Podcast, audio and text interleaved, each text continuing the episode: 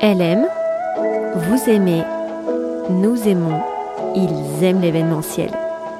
Bonjour et bienvenue sur le podcast des faiseurs d'émotions, le podcast de l'événementiel. Ici Louise Marie, alias LM. Tous les 15 jours, j'ai la chance d'échanger avec l'un de ces faiseurs d'émotions. Ils nous livrent leur histoire de vie et nous ouvrent les portes des coulisses de leur activité et de vos événements préférés. Je suis ravie de vous faire partager ma conversation avec Julien Barthélémy, CEO et cofondateur de Sport US Travel. Sport US Travel est la première agence de voyage spécialisée sur le sport US en Europe.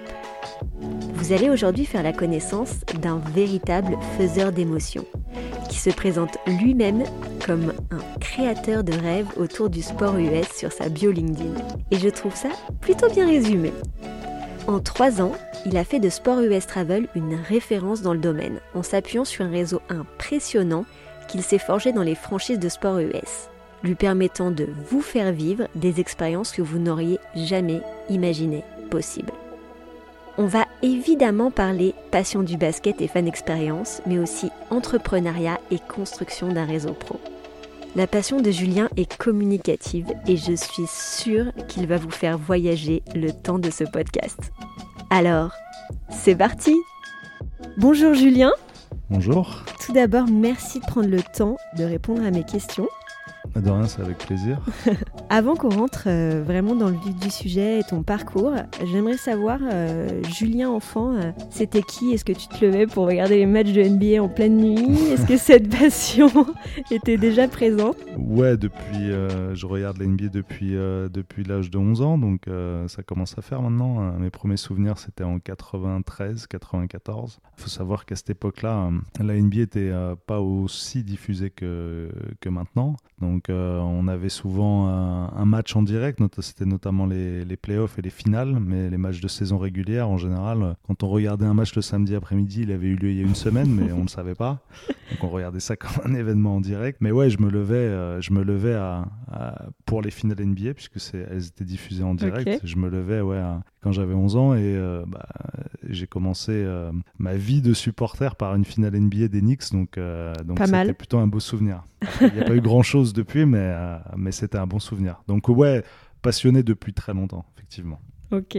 J'aimerais qu'on revienne sur ton parcours. Tu as plutôt une formation commerciale. Exactement. Tu as fait un BTS, négociation commerciale. Négociation relation client, et je l'ai fait à IGS. Euh, c'était un souvenir euh, magnifique parce que j'étais pas un, élève très. je suivais pas beaucoup les cours. Donc, j'ai malheureusement euh, détenu le record d'absence sur cette année-là. Ce qui m'intéressait, c'est que je le faisais en alternance euh, à Lasvel. Euh, C'était la première fois que j'avais vraiment l'opportunité d'être dans un milieu professionnel et dans le milieu du, du, du basket professionnel. J'ai pas réussi à l'être en tant que joueur, mais là, ça me permettait d'être dans, dans une structure et de voir comment ça se passait. Donc, quand j'étais pas à l'école, en général, j'étais j'étais au club. Donc, j'allais parfois pas à l'école pour, pour, pour aller travailler au club. Et euh, j'ai appris énormément de choses. Et au bout de deux ans, j'ai eu l'opportunité de partir euh, au HTV Basket. Euh, donc voilà, ça n'a pas été une très bonne expérience parce que le club n'était pas assez structuré. Et euh, on m'a fait venir pour une mission et, euh, et, au moment où je suis arrivé on m'en a confié une autre qui n'était pas dans mon champ de compétences. Donc ça n'a pas duré très longtemps. Et donc voilà euh, ensuite il y a eu effectivement une grosse parenthèse avec le sport professionnel parce que mhm. j'avais été marqué par cette dernière, expérience à, Toulon. Et donc je me suis dit bon il y a peut-être la passion d'un côté puis le travail de l'autre. Et, et le travail c'est faire de l'argent quoi. Et euh, je le je me voyais pas en fait euh, faire des salaires euh, énormes dans, dans ce milieu-là. Donc je suis parti dans l'assurance et j'y ai passé 10 ans. Pendant une dizaine d'années ouais, c'est ça. et au final qu'est-ce que tu retires de cette expérience? C'est plutôt formateur en assurance? Ouais.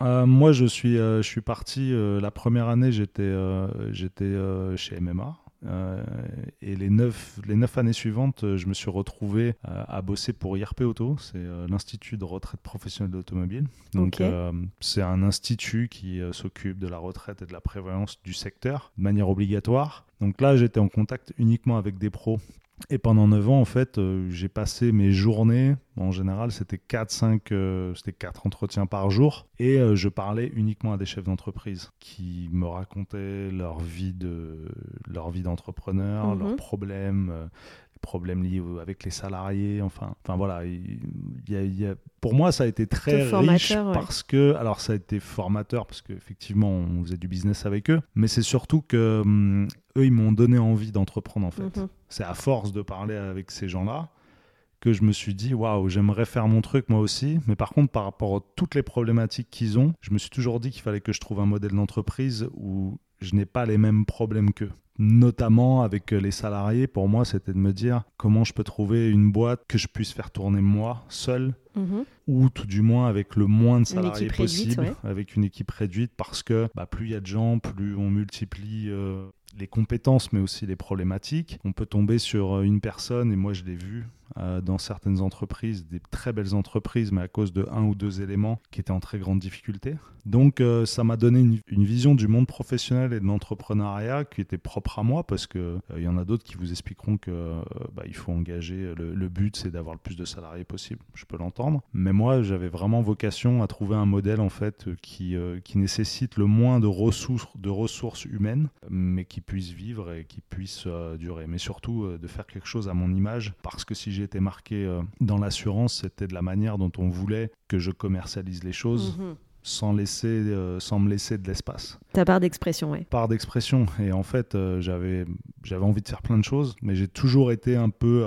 on m'a toujours dit ouais, ce produit, il faut le vendre comme ça. Mais pourquoi? Bah, Parce que c'est comme ça que l'entreprise le vend. Mm. Et. Et en fait, on nous expliquait que l'entreprise ne nous avait pas attendu pour fonctionner, ce qui est vrai. Mais en termes d'épanouissement personnel, j'avais besoin de faire mon truc. Et donc, ça passait forcément par l'entrepreneuriat. Euh, Complètement. Du coup, tu as fait une pause avec le sport pro. Mais pas avec le sport en général, puisque tu as monté en 2016 euh, l'assaut euh, Nix Nation France. Exact. Alors, est-ce que tu peux nous en parler un petit peu? Ouais, alors en 2016. De cette aventure. en fait, j'ai j'avais fait une coupure aussi avec euh, la NBA, donc je suivais beaucoup moins la NBA parce que euh, bah, il y avait mon joueur euh, favori, pour ceux qui, sont, qui ont mon âge, Patrick Ewing, qui, était, qui avait été transféré de New York et je l'avais très mal pris. Donc du coup, du coup je m'y intéressais, je m'y intéressais moins et puis j'ai repris, j'ai repris de l'intérêt en, en, 2008 à peu près et j'ai recommencé vraiment à suivre notamment les Knicks parce que ça a toujours, ça a été, ça fait partie un des plus grands amours de ma vie. Euh, et donc je me suis dit, tiens, je vais, je vais revoir ce qui se passe. Euh, et euh, quand je suis revenu, il y avait les réseaux sociaux qui étaient en place, parce que quand on fait une pause de 2002 à 2008, il s'était passé beaucoup de choses dans cette branche-là. C'est clair. Et donc sur les réseaux sociaux, il y avait plusieurs médias qui s'étaient créés. Et, et j'avais envie d'en parler. Et il y a donc la première page à l'époque euh, qui était un compte euh, français d'Enix, qui, euh, qui me connaissait parce que j'interagissais pas mal et que je, je, suivais le club depuis très longtemps, et qui m'a dit voilà, on cherche à à grandir, euh, mhm. on veut proposer d'autres choses, est-ce que tu peux amener des trucs? Et j'ai commencé à lancer euh, des espèces de débriefs en fait de matchs, un peu comme euh, Mohamed Eni maintenant, c'est pour ceux qui connaissent. Je faisais des lives de ma voiture, enfin, on peut pas retrouver ces images, mais elles étaient folles. Ah, c'est dommage, j'aurais bien aimé trouver ça. et, et, en fait, j'ai commencé à interagir là-dessus. Bon, on avait fait un, on avait fait un podcast aussi avec des amis à Lyon sur la, la NBA qui marchait bien. Ça devait être en 2010, je crois.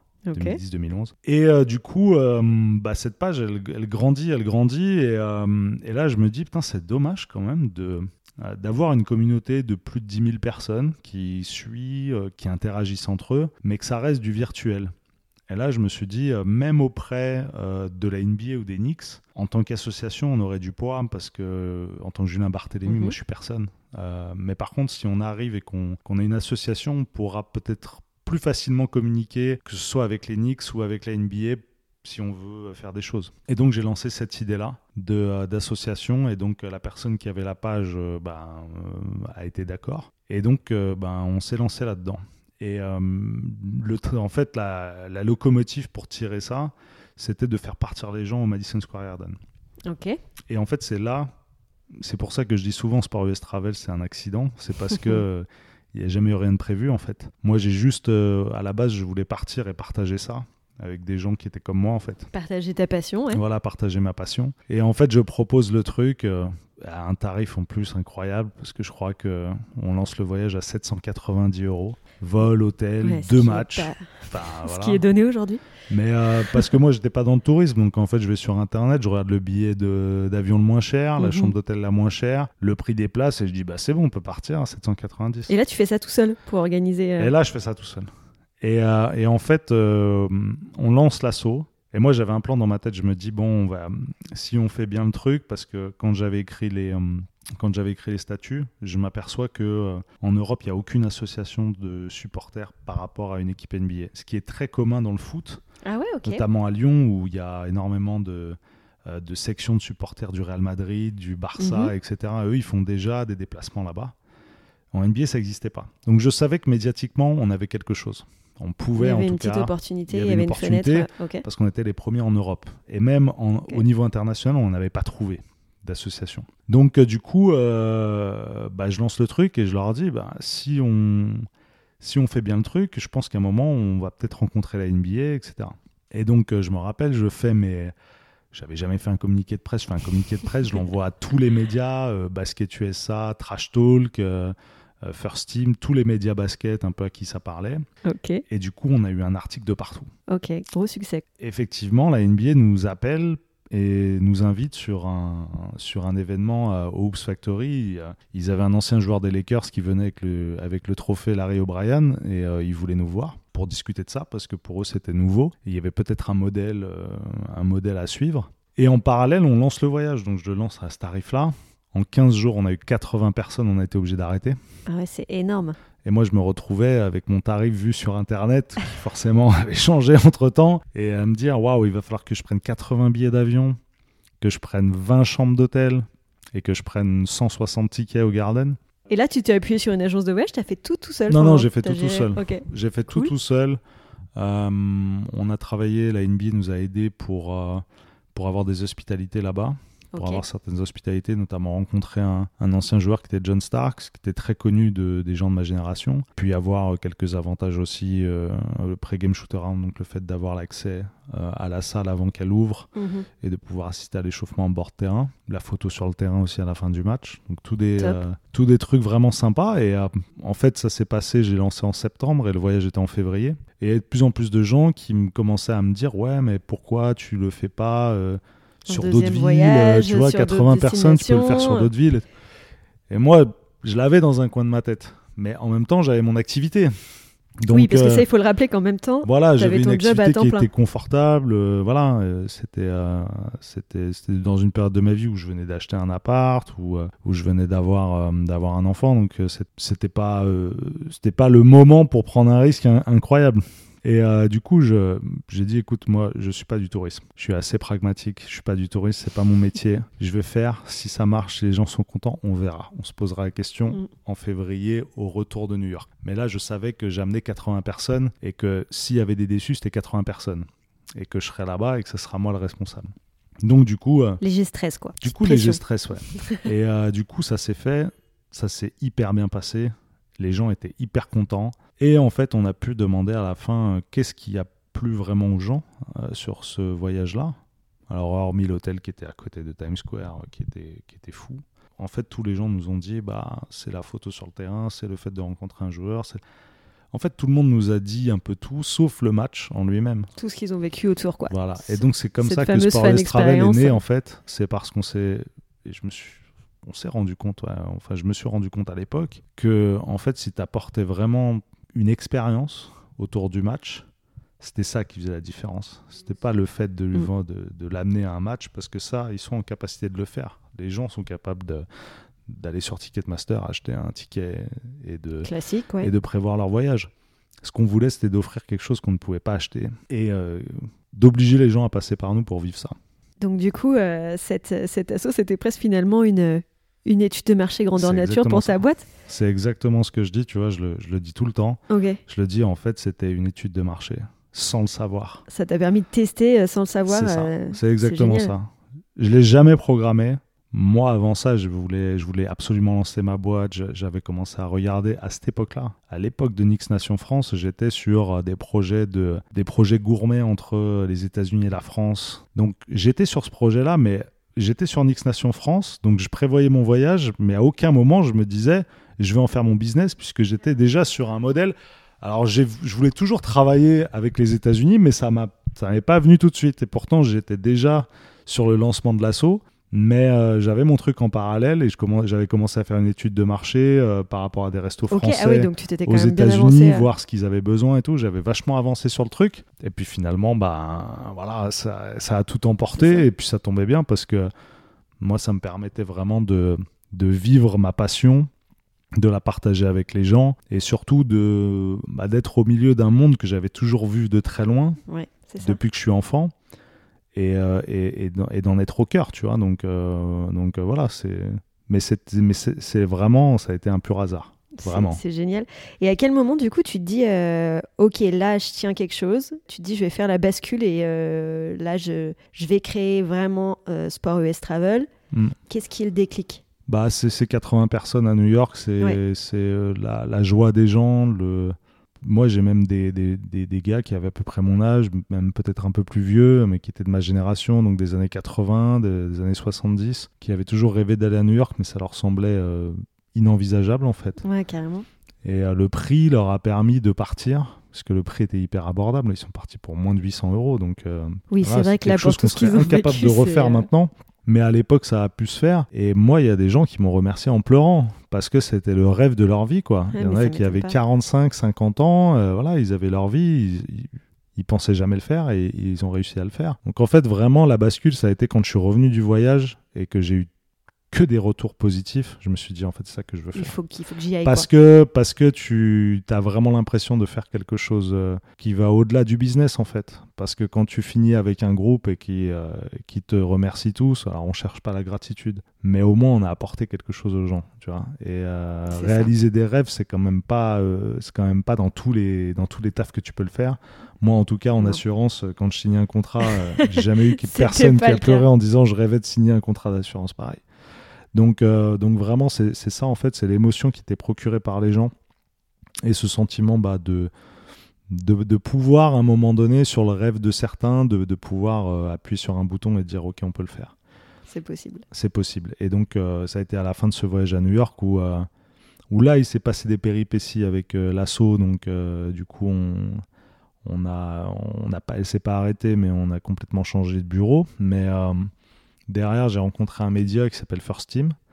Euh, qui m'a rencontré qui m'a dit ouais on a vu ce que tu as fait à New York. C'est un média basket, euh, si juste tu peux les présenter un petit peu. First Team c'est des journalistes, hein. il y en a un qui était à Bein Sport, euh, c'était un média qui, était, qui faisait des émissions, des podcasts sur un, un, gros site internet avant et en fait ils ont monté leurs propres médias. Euh, donc ils ont Webedia derrière. Hein, pour ceux qui connaissent, c'est la ruche, euh, la ruche de, de, tout YouTube, de tous les mmh. YouTubeurs aujourd'hui qu'on connaît. Donc ils en font partie. Et c'est un média qui est hyper respecté. Quand eux, ils, m'appellent, on s'était déjà vu sur la créa de l'assaut, ils étaient déjà passés sur un événement qu'on avait fait à Paris. On s'était déjà rencontrés, et là, quand ils, euh, ils ont vu ce qui s'est passé sur le voyage, ils m'ont proposé, ils m'ont dit, ouais, il faut qu'on fasse un truc ensemble. Donc le deal, c'était que rentre en tant qu'actionnaire, et, leur rôle à eux, c'était non pas la production, mais la diffusion en fait. Euh, le rayonnement, un le peu, rayonnement, euh, de, de rayonnement sur une boîte qui allait sortir. C'était important d'avoir un relais national.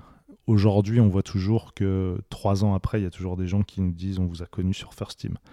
Euh, on a fait partir des Suisses, des Belges. Euh, crédibiliser aussi le projet, etc. Et ça crédibilisait le projet parce que c'était porté par quelque chose de reconnu, de sérieux. On, ne sait pas aujourd'hui, euh, Sport US Travel, sans First Team, on ne sait pas comment il aurait été perçu au début. Est-ce qu'il aurait été perçu par une comme une arnaque? Parce qu'on l'a vu hein, au départ, même avec First Team, il y a des gens qui ne croyaient pas au prix. Ils disaient le, le prix n'est pas, pas assez cher, c'est une arnaque. Quoi. Où est le loup ouais? C'est ça.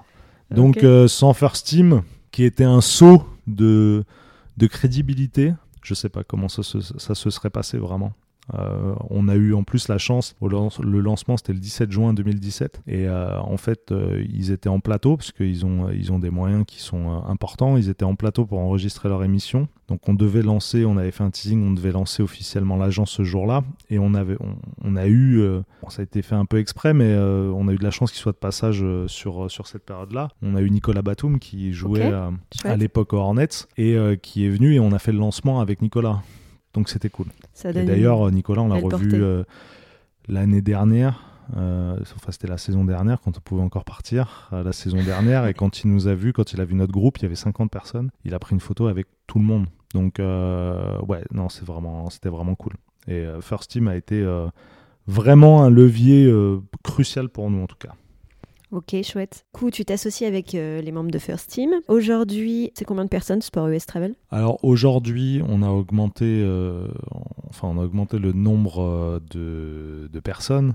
donc il y a, les gens de First Team qui sont trois. Donc il y a Erwan Beautray, il y a Thomas Dufan, il y a mon frère. Hervé, il y a Daniel aussi, qui est aussi salarié de la structure, et il y a moi, et puis il y a Paul Arère. Donc on est six, en fait, aujourd'hui, dont trois qui sont à la production, Mhm. moi, mon frère Daniel. Et euh, First Team a toujours le même rôle, c'est-à-dire qu'à chaque fois qu'il y a des communications importantes, ils sont notre relais, ils communiquent sur nous. Euh, on a en général une émission par an avec eux, on y va, euh, on fait un peu le point de l'année. Et quand il y a des belles annonces, on les fait en général chez eux. Donc voilà, Ok.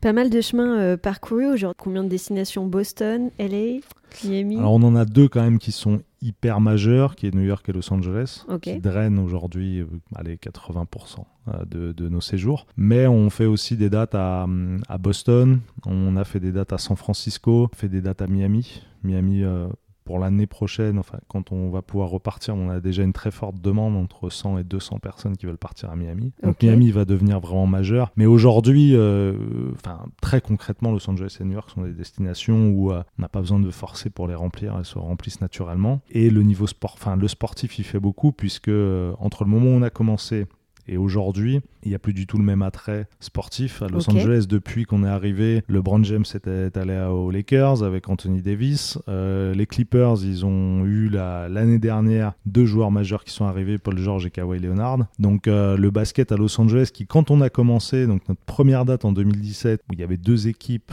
horribles, et donc les gens y allaient parce que c'était les Lakers, ils avaient mm. encore le nom, mais il n'y avait, plus, il y avait plus rien en basket. Là, euh, ne serait-ce qu'avec LeBron James, on a eu une demande pour aller à Los Angeles, c'était dingue. On a vendu 250 packs en 15 jours à 1500 euros minimum. C'est énorme. Euh, on avait fait 60 l'année d'avant.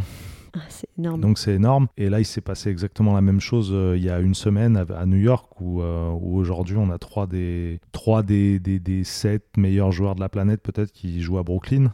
Donc on sait qu'on va avoir une demande énorme à New York parce que c'est encore, enfin, ce phénomène-là de, de joueurs de haut niveau, trois comme ça, c'était jamais arrivé. Donc euh, on, sait qu'on là Donc on est, on est forcément aussi aidé par le sportif Évidemment. et par l'attractivité de la ville qui fait aussi parce que bah, New York et Los Angeles aujourd'hui, si on fait 80%, c'est parce que de manière générale, les Français qui vont aux États-Unis, même sans regarder le sport, ils vont à New York et ils vont à Los mm. Angeles avant. C'est normal, avant d'aller à Memphis ou Minnesota, bah, tu, tu fais les grandes villes. Justement, est-ce que tu peux un peu nous, nous réexpliquer comment ça se passe Qu'est-ce qui est inclus un peu dans tes offres? Donc, tu as euh, forcément le, billet. Qu'est-ce que tu t'offres en plus euh, qu'une agence de voyage classique? En fait, nous, on, est, on a vraiment tout misé, comme je t'ai dit tout à l'heure, sur les hospitalités. Donc, nous, on travaille en amont avec les franchises pour avoir euh, la meilleure expérience pour nos clients. Donc, en fait, on va partir sur une offre clé en main avec le vol, le transfert, l'hôtel. De manière tout à fait assumée, on, ne prévoit aucun repas euh, et même pas les petits déj parce que les petits déj sont très chers aux États-Unis. Euh, les, déjeuners d'hôtel, hein, je parle sont très chers et sont très peu qualitatifs. Donc on préfère avoir un prix plus bas qui n'inclut pas les petits déjeuners mhm. et que les gens puissent derrière prendre la liberté. Euh. il y a, quand, dans nos hôtels, enfin je veux dire, on est sur euh, Times Square, on est à Los Angeles, on est dans le centre-ville. Il suffit de sortir de l'hôtel, on tombe vite sur un café, sur un dîner, sur quelque chose comme ça et on a une vraie expérience des petits restos. Donc, euh, donc voilà, et ça, ça fait trois ans que ça se passe comme ça. Il n'y a jamais personne qui, qui s'est plaint. Et derrière, sur les matchs, par contre, c'est d'essayer de systématiquement être sur des catégories de places des catégories en bas, en général c'est dans les corners, et euh, d'offrir euh, bah, une ou deux hospitalités en plus.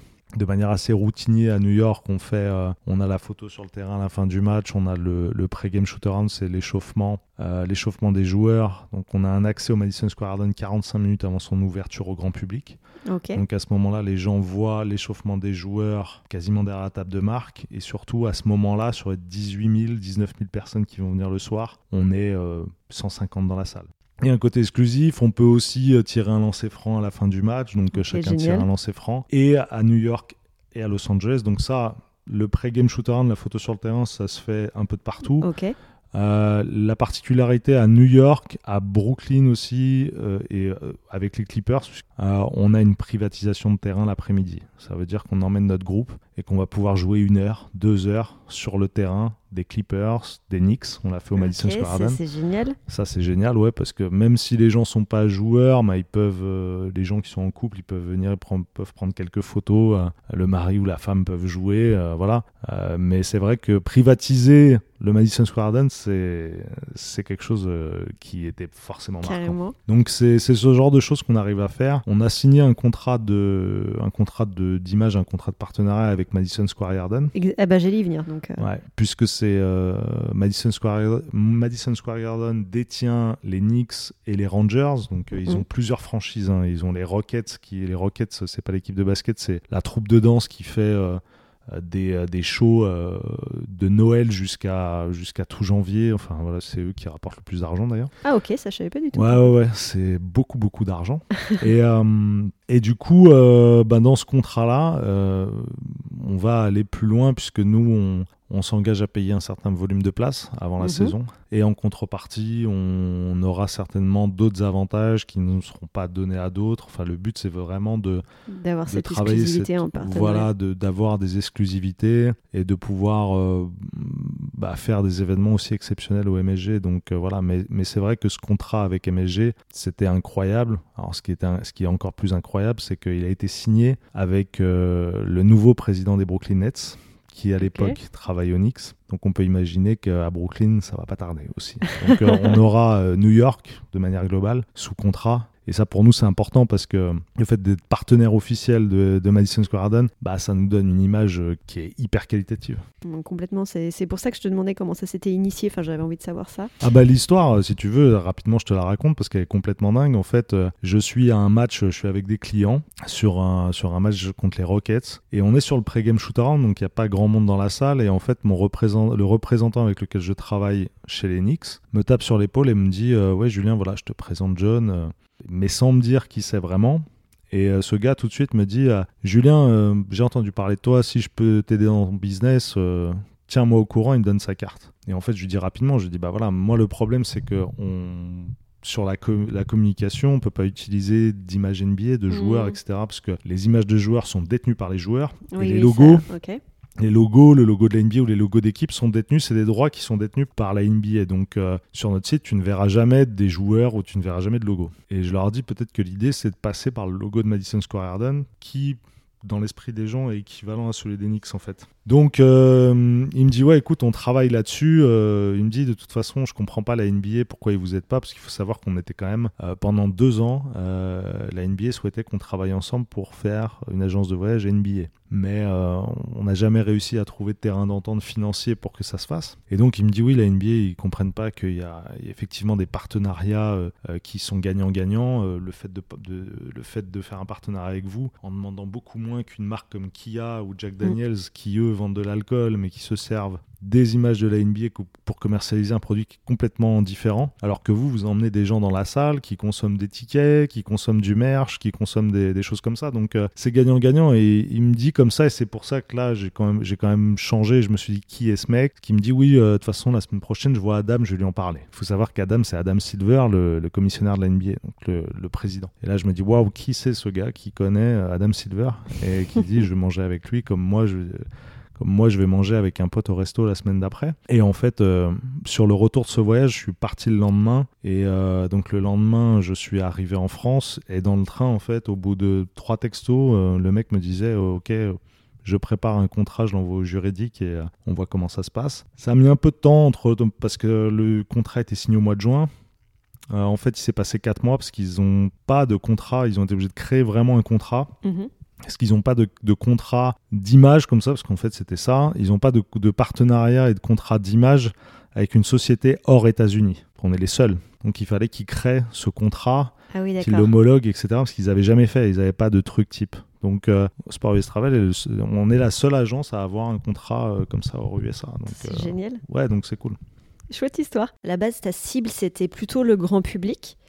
Et on va dire que tu as pris un virage aussi en t'orientant un peu plus vers les pros. Ouais, exact. Est-ce que tu peux nous parler un petit peu de, de cette volonté-là ben, la, la, volonté, en fait, c'est de, de, maîtriser, euh, enfin de, de, maîtriser les flux année après année, parce qu'on me l'a souvent dit euh, quand euh, on finit avec 500 personnes, on m'a dit waouh génial, ça y est, t'as réussi. Ben, en fait, t'as pas réussi, t'as réussi ton année, mais t'as pas réussi celle de, qui vient mm, parce que mm. tu repars à zéro. Le but, c'était d'essayer de trouver des clients qui soient récurrents dans le temps, qui reviennent. Et on s'est aperçu qu'avec les pros, c'était plus facile parce qu'on avait plusieurs destinations. Donc par exemple, on a commencé, on a eu la chance de faire partir un club de Elite qui est venu spontanément vers nous, qui est le CSP Limoges. Et on savait en fait que si ça se passait bien avec le CSP, il ferait appel d'air sur le reste du, de la Jeep Elite. Du coup, c'est vrai qu'on l'a fait à un prix hyper attractif.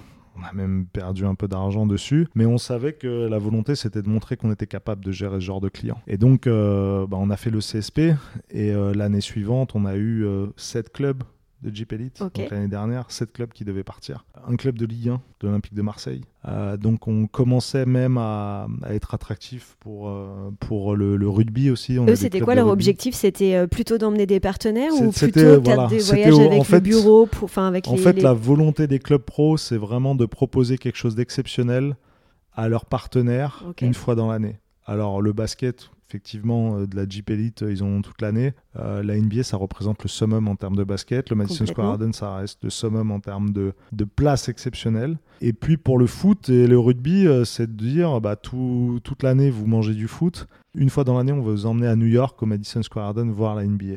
Et la NBA a une chance énorme, c'est qu'elle jouait d'une image en termes de spectacle qui est inégalé.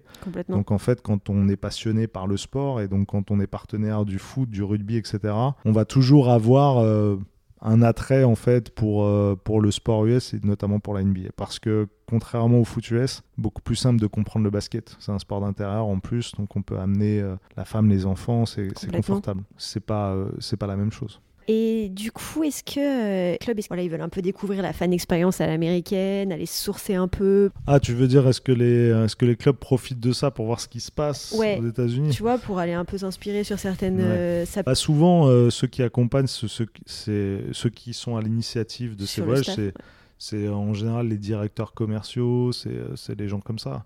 Donc quand ils font le voyage, en général, ils, partent avec leurs partenaires ça permet aussi pour eux de, de partager un moment mmh. euh, d'exception avec leurs partenaires et de, de, pouvoir avoir une relation différente que dans un cadre normal. Euh, après, oui, euh, il y en a qui vont prendre des notes, qui vont dire tiens, ça c'est pas mal. Après, il faut être hyper pragmatique sur ce qui se passe aux États-Unis, c'est-à-dire que la fan expérience c'est génial, mais aujourd'hui c'est quand même très difficile et c'est pour ça qu'il faut, je pense qu'il faut vraiment arrêter de comparer la France aux États-Unis. Complètement, parce qu'on n'a pas du tout les mêmes moyens en fait. Euh, enfin voilà, quand vous allez au Madison Square Garden, vous avez des salles de 18 000 places avec un, avec un range ticket, euh, avec un prix moyen des places qui est de l'ordre de 400-500 dollars. Vous pouvez pas faire la même chose en France avec une salle de 4000 euh, avec un prix moyen à 20, à 20 euros. C'est pas possible. Donc on peut prendre des choses. Sans la maîtrise de l'outil en plus. Voilà, on peut prendre des choses qui, moi je l'ai souvent dit, le pré-game shoot-around par exemple, c'est à la portée de tout le monde d'ouvrir ces espaces. En fait, c'est ça, il faut ouvrir des espaces qui laissent penser aux gens qui sont euh,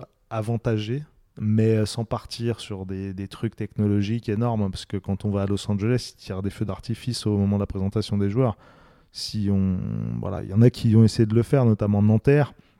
Ils ont fait un mapping terrain euh, au niveau de la présentation des joueurs, etc. C'est 350 000, 400 000 euros. Quand on leur redemande quand est-ce qu'on revoit ça, euh, ils te disent bah jamais. Enfin, on le fera une fois mais on peut pas le faire. Euh, en NBA, c'est 41 fois. Oui, c'est clair. Donc euh, voilà, donc il faut euh, il faut pas comparer, mais mais voilà pour pour revenir à, ta question, ils prennent des notes, mais voilà ils ont quand même en tête qu'ils n'ont pas les mêmes moyens que ce que, que, forcément ça peut nous inspirer, mais c'est quand même très difficilement duplicable en France. Il faut Il faut vraiment être lucide là-dessus. Euh, et puis, euh, bah, sur la question des partenaires, oui, c'est euh, nous, ça nous permet d'avoir les clubs comme le CSP, de les faire partir Bien sûr. à New York.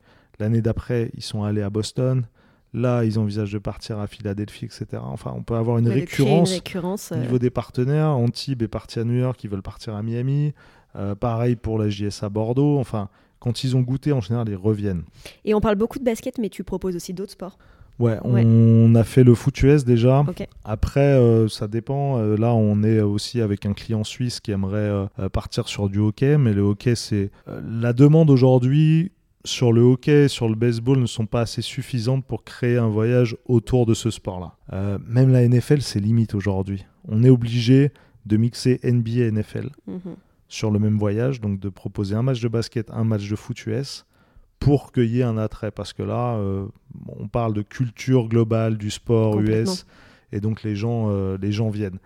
Aujourd'hui, faire un match sur, uniquement sur le foot US, très honnêtement, ça reste compliqué pour moi. Donc le- la NBA, il faut pas se mentir, c'est vraiment le produit phare qui aujourd'hui cartonne en France. Euh, J'ai envie de te poser une question sur ton réseau. Mhm. Euh, parce qu'il y a pas mal de pros et aussi des étudiants qui nous écoutent. Tu t'es construit un sacré carnet d'adresses finalement au fur et à mesure du temps. Est-ce que tu aurais des conseils justement euh, sur comment créer euh, son réseau et comment tu l'entretiens? Bah, c'est la clé en fait. hein. C'est la, la clé, c'est la clé, c'est le réseau. C'est c'est ce qui va vous permettre. Et une personne va peut-être vous permettre de vous connecter à une autre, qui va vous ouvrir des portes. Moi, c'est vrai que je le dis souvent. Euh, quand j'ai créé Sport US Travel, il faut pas oublier que Sport US Travel est toujours d'ailleurs euh, dans la région du 38, mais on part de Bourgoin-Jallieu. Donc Bourgoin-Jallieu, Madison Square Garden, c'est quand même pas la porte à côté, et c'est quand même deux mondes bien différents. Euh, mais on a réussi à, à connecter les deux mondes en fait. Moi, pour me faire du réseau, je suis parti, euh, j'avais zéro réseau en NBA, vraiment.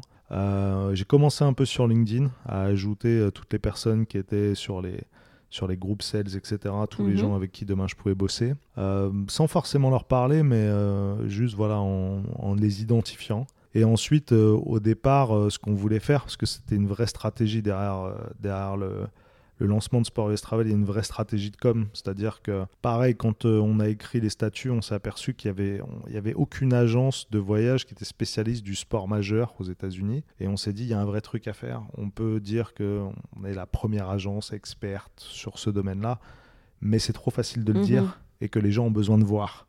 Donc, comme ils ont besoin de voir, moi, je suis parti aux États-Unis sans prévenir personne. Je suis parti trois semaines, je suis arrivé à Miami. Le lendemain, j'ai appelé euh, une responsable du HIT en fait à Miami et je lui ai dit écoute, je suis à Miami, euh, j'ai un business qui pourrait t'intéresser, je peux faire venir des Européens. Est-ce que tu peux me recevoir? Et en fait, elle m'a dit ouais, on peut faire ça par téléphone. Je lui ai dit non, je suis venu, c'est vraiment pour vous rencontrer. Moi, l'idée c'était d'aller dans les bureaux, faire une photo avec un logo, etc. Pour qu'au final, les gens voient qu'on est vraiment en relation avec eux et qu'on travaille avec eux. Et en fait, je faisais le tour de tous les États-Unis et je, mon but c'était de rencontrer toutes les franchises avec lesquelles demain j'allais bosser donc à Chicago, à Boston, à San Francisco. Je suis même allé à Las Mhm. Vegas. Et en fait, j'ai rencontré tout le monde. J'ai pris la même photo à chaque fois. Mais ce qui était fou sur les réseaux, c'était tous les jours, en fait, les mecs me voyaient dans une autre ville, en fait. Ils disaient, mais le gars, il s'arrête jamais, en fait, il poste. Et du coup, euh, j'ai dû avoir 250 demandes de connexion par jour sur LinkedIn, au fur et à mesure. J'avais, je suis allé voir les Yankees, c'était pas prévu. C'est eux quand ils m'ont vu à New York chez les Knicks. Le mec m'a appelé directement sur mon portable et m'a dit euh, Julien, t'es à New York, tu viens pas voir les Yankees. euh, tu sais qu'on est la franchise la plus populaire aux États-Unis et c'est même pas dans, dans ton programme. Je fais bah non, j'avais pas prévu. Il me dit bah pas cet après-midi. Et donc je me suis retrouvé l'après-midi au Yankee Stadium. Le mec m'a fait un tour. Ok, génial. Et j'ai dû refuser des invitations de Détroit, Washington, Phoenix. Enfin, il m'envoyait euh, au fur et à mesure qu'il me voyait circuler aux États-Unis. Quand je, il voyait que je me rapprochais d'eux, il me disait ouais tu veux pas passer Ouais. Je dis non, je peux pas. euh, J'ai quand même, j'ai- pas tout mon temps, mais euh, je ne ferme pas la porte. Et donc je me suis créé un réseau comme ça en, allant voir- en, allant- en allant voir les gens. Tu crées une proximité aussi. C'est ça qui est intéressant. Euh, et du coup, euh, le réseau, il a commencé comme ça, en allant rencontrer les gens directement, en leur présentant le projet. Euh, moi, je me, suis invité, je me suis fait inviter de partout. Euh, à Chicago, euh, je me rappelle, je suis allé à Chicago pour la première fois. Et donc, elle m'a fait visiter la statue de Jordan, les bannières, etc. C'était génial. Elle me dit, bah, ce soir, tu fais quoi? Je fais, bah, rien. Elle me, dit, elle me tend un sac. Il y avait une casquette, un maillot des Bulls et il y avait deux places en loge en fait. Il y avait, Génial. euh, voilà, j'ai passé une soirée incroyable, mais je leur avais pas donné un, un euro quoi. Je leur avais juste dit on peut faire. Mais il y a une telle ouverture sur le business qu'ils sont, ils sont prêts à jouer le jeu là-dessus. Ils sont vraiment différents de nous. Et donc voilà, donc ce réseau il a été construit comme ça. Après, le conseil que j'aurais pour, euh, pour les gens qui, euh, qui, veulent se faire, qui veulent se faire un réseau, c'est vraiment de se placer euh, au centre et ne pas être à l'extrémité du réseau. Je m'explique. Quand vous êtes à l'extrémité, c'est soit vous donnez, soit vous prenez. Si vous êtes au milieu, vous êtes une connectique en fait essentielle au réseau. On ne peut pas se Mhm. passer de vous. Vous donnez et vous prenez systématiquement. Et c'est hyper important d'avoir cette place-là parce que si vous ne faites que consommer ou vous ne faites que donner, vous ne serez jamais reconnu euh, réellement en tant que pièce essentielle. Mhm. Par contre, si la personne vous voit comme vraiment euh, la pièce maîtresse, entre guillemets, du, réseau, il va forcément passer par vous tout le temps et il va, il va forcément vous alimenter comme vous allez l'alimenter. Et je pense que chaque personne que vous rencontrez aussi, vous n'avez pas la main sur euh, ce qui va devenir demain. Moi, je prends souvent euh, l'exemple de John Abamondi. John Abamondi, quand il m'annonce qu'il quitte Knicks, j'ai plus vraiment de raison de continuer à lui parler. Je peux très bien lui dire bah, bonne chance et au revoir. Sauf que non, il part, mais je lui envoie toujours un petit message. Je reste en contact avec lui. Et puis, euh, peut-être 8 mois ou 9 mois après, euh, je vois sur NBA.com qu'il est devenu président des Brooklyn Nets. Du Mhm. coup, ça me permet d'avoir maintenu cette relation-là. Bah, ça me permet d'avoir quelqu'un qui a un tout autre niveau maintenant et qui va ouvrir forcément des portes. Des portes, ouais. Donc c'est quand vous rencontrez euh, une personne, que vous la rentrez dans votre réseau, prenez-en soin aussi et ne zappez pas si la personne sort de votre champ d'action, qui part dans une autre, euh, dans une autre entité, parce que ça peut toujours vous servir. C'est clair. Je pense que c'est super intéressant ce que tu dis euh, là-dessus. euh. T'as totalement raison, quoi. Ouais, mais c'est important. On, le- on s'arrête trop. En fait, il faut pas être euh, le réseau. Il faut, il faut pas le cons- il faut pas que le consommer. Parce que si tu oui, le quand, consommes, il est, quand on est intéressé. si tu fais que le consommer, à un moment donné, ça va se voir et les gens, du coup, Non, euh, vont finir par couper. euh. Par contre, si tu es, si euh, honnête dans ta démarche et que tu, euh, tu considères vraiment les gens avec qui tu travailles ou que tu as travaillé et que tu continues de leur montrer cette considération, forcément, à un moment donné, ça, il peut avoir un retour qui peut parfois être exceptionnel pour toi, mais euh, ça fait partie de, d'une construction de carrière aussi. Euh, c'est, euh, il faut vraiment euh, avoir une stratégie. Quand tu construis un réseau, il faut avoir une stratégie et dire, OK, dans quel milieu je me lance, avec qui je peux me connecter. Merci. Alors, juste pour conclure, euh, parce que je pense qu'en fait, on pourrait parler pendant des heures, euh, juste quelques questions bah, sur les, les émotions. Je pense que euh, pendant tes voyages, il y en a pas mal. Ouais. Peut-être si tu dois choisir euh, alors une de tes euh, expériences, on va dire fan expérience qui t'a peut-être le plus marqué. Ouais. Alors la fan expérience la plus dingue que j'ai vécue, c'était sur un match NFL. Euh, on travaille avec les New York Jets et à mon avis, c'est la fan expérience la plus incroyable que j'ai vécue. Pourtant, logiquement, ça devrait être de jouer au basket au Madison Square Garden sur le terrain des Knicks parce que ça, c'était quelque chose que j'aurais jamais imaginé de faire euh, quand je les regardais en 94. Mais euh, non, en NFL, c'était dingue parce que en fan expérience, en fait, on rentre sur euh, sur le bord de terrain, donc on est sur la, sur la ligne de touche. Et en fait, on passe entre, je dirais, 30 minutes, ouais, bien 30 minutes. Et en fait, on voit l'arrivée des joueurs, on vit l'hymne national et la présentation des joueurs en bord de pelouse dans le prolongement du banc de l'équipe. Donc en fait, on moi je me suis retrouvé à côté des joueurs des Patriots, à côté de Tom Brady pendant l'hymne national. Mais genre, ils étaient à la même distance que toi et moi. hein. Ça, c'était, mais c'était incroyable. Ouais, donc je comprends. et pourtant, je, voilà, la NBA, c'est, je suis beaucoup, j'ai énormément d'atomes crochus et beaucoup plus que le foot US. Mais là, de vivre ça dans un stade de 80 000 places pour un, pour un Jets Patriots qui en plus euh, sont des ennemis, parce que Boston et New York toujours une rivalité, que ce soit dans le basket ou dans le foot. Mais de le voir et de voir des légendes comme Tom Brady, on le voit, hein, il, il a fait son dixième Super Bowl en Ouais. 21 saisons. À côté de toi, Euh, une légende qui est là et que tu peux limite toucher si lui tu tends le taper sur bras l'épaule. fait des passes comme ça pour s'échauffer, euh, avec euh, les jets qui passent, parce que les New York Jets, à la, à la, à la présentation, bah, tu as, les, les, t'as 3 ou 4 jets qui passent au-dessus du stade, il y a des lance-flammes de partout, il y a 80 000 personnes, et toi, tu es au cœur du truc avec les joueurs, tu limite, tu ressens ce qu'ils sont capables de ressentir en bord de touche. Donc ça, c'était incroyable.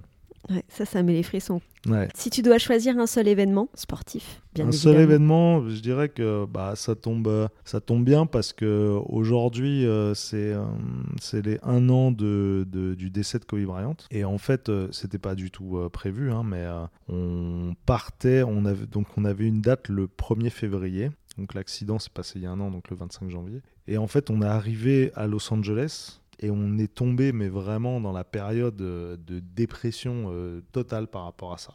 Ouais. On est arrivé dans la- dans un, à Los Angeles, dans une ville, moi, que, où j'allais déjà depuis trois ans assez régulièrement, qui est hyper vivante, avec des publicités de partout qui tournent. Là, il n'y avait plus rien, il n'y avait que des portraits de Kobe Bryant. Euh, on a pu aller avec nos voyageurs devant le Staples Center, qui était un- une sorte de musée, en fait. Euh, Il y avait, il y avait des fleurs de partout, il y avait...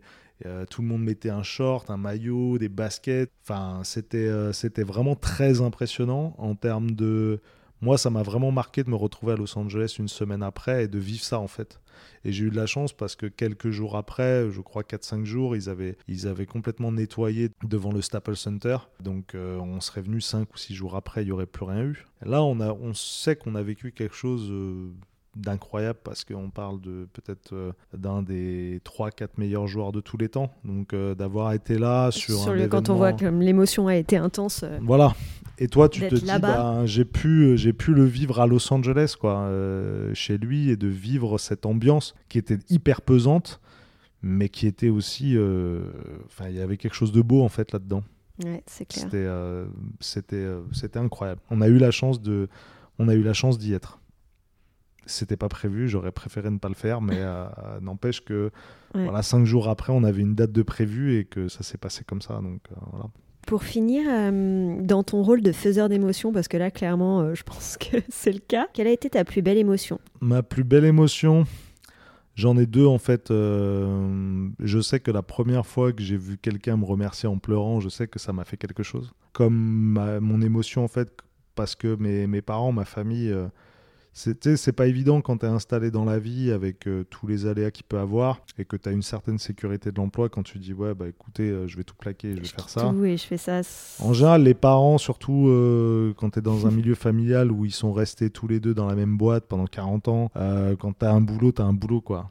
Et là, au contraire, mes parents, quand j'aurais dit ça, ils m'ont dit Ouais, mais tu le fasses, quoi. Si tu as envie de le faire, hein, fais-le. Il n'y avait aucune garantie, rien. Et en fait, ils se rendaient pas compte de ce que je faisais jusqu'au jour où ils sont venus, ils ont vu 80, ils ont vu 80 personnes au Madison Square Garden, ils ont fait Waouh, il fait ça, ok. Ils ont vu des gens pleurer, me venir merci.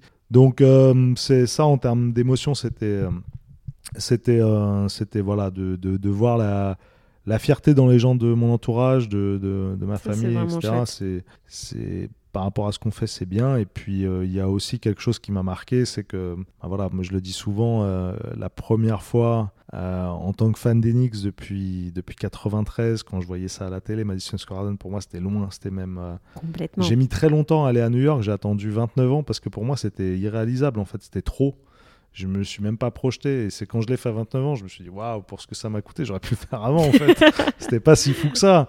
Mais en fait, j'avais des barrières mentales qui me disaient Oui, ça c'est trop en fait, je peux je peux pas me permettre de le faire. Et en fait, c'est la première fois que en fait euh, j'ai bossé un an avec eux, ils m'ont appelé derrière, ils m'ont dit ouais, euh, voilà, Julien, on veut te parler, on t'invite au resto.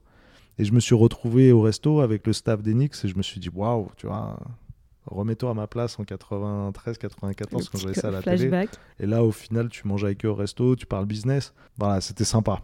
Et c'est au moment où j'étais au resto, j'ai fait waouh, ok, il y a du chemin de parcouru et c'est cool. J'imagine. Comment les personnes peuvent te contacter pour échanger si euh, bah, elles sont intéressées par les voyages et puis peut-être pour prolonger, te poser euh, quelques questions?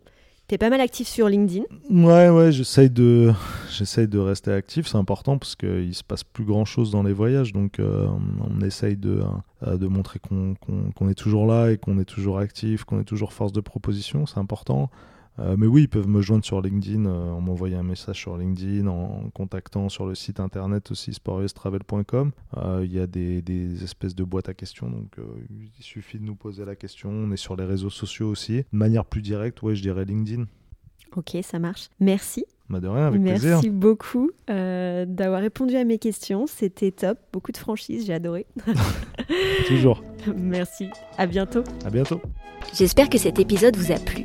Si c'est le cas, n'hésitez pas à le partager autour de vous ou à me mettre 5 étoiles et un petit commentaire sur Apple Podcast. Cela m'aidera énormément à le faire connaître. Je compte sur vous. Je vous invite également à liker la page Instagram pour aller plus loin et suivre les actus du podcast. Quant à moi, je vous dis à très bientôt pour un nouvel épisode des Faiseurs d'émotions.